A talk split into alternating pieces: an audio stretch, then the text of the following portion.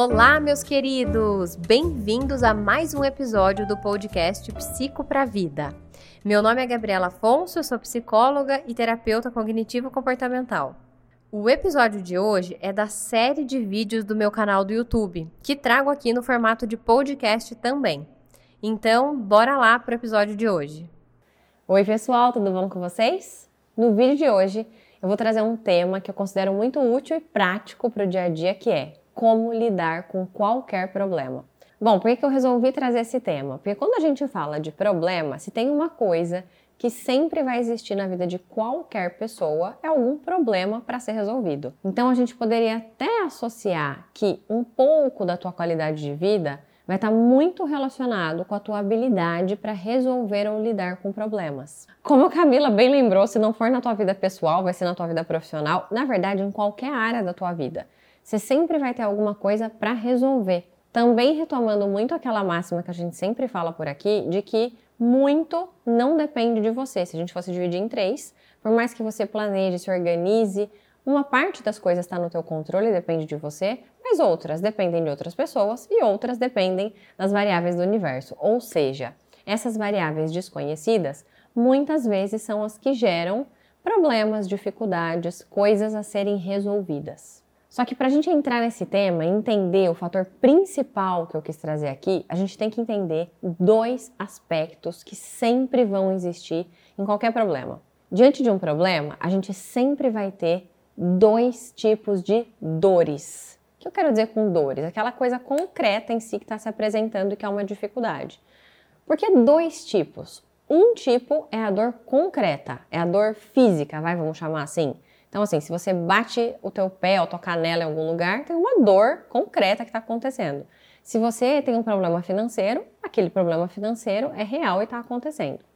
Agora, tem um outro tipo de dor, e na verdade é sobre ele que esse vídeo vai falar tanto, que é a dor emocional ou psicológica sobre os fatos.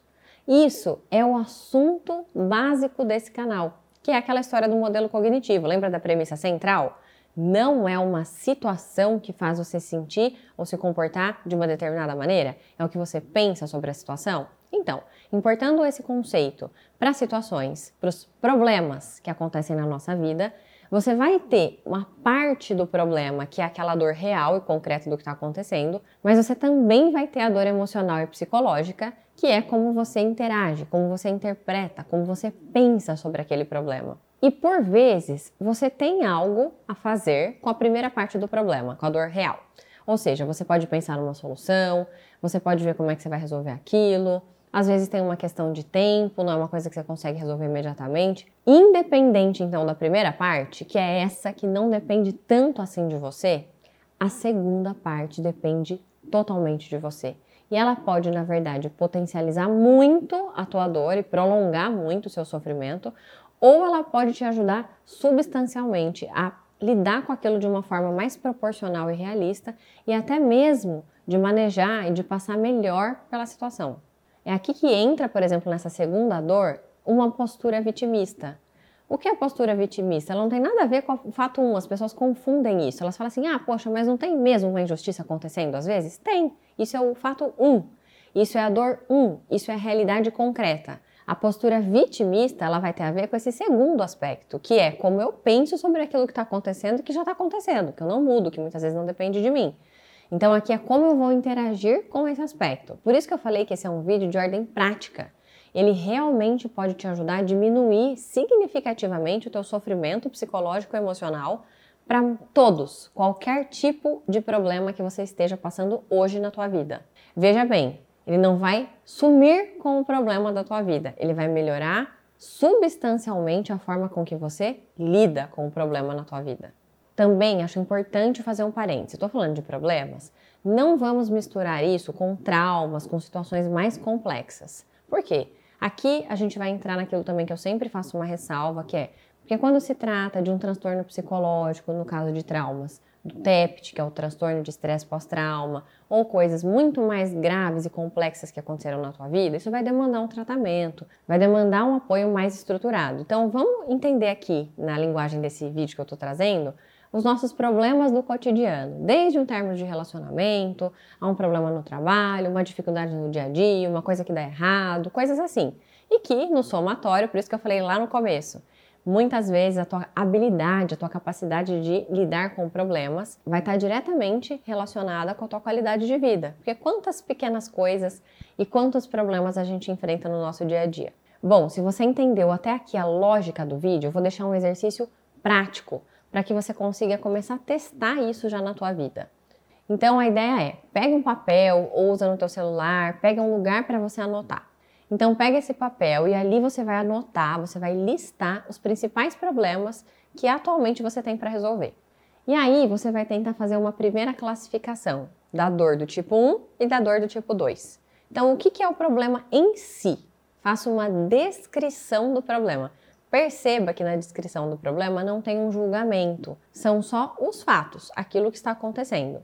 E aí você vai entender e vai ficar mais fácil você perceber o que é a dor do tipo 2.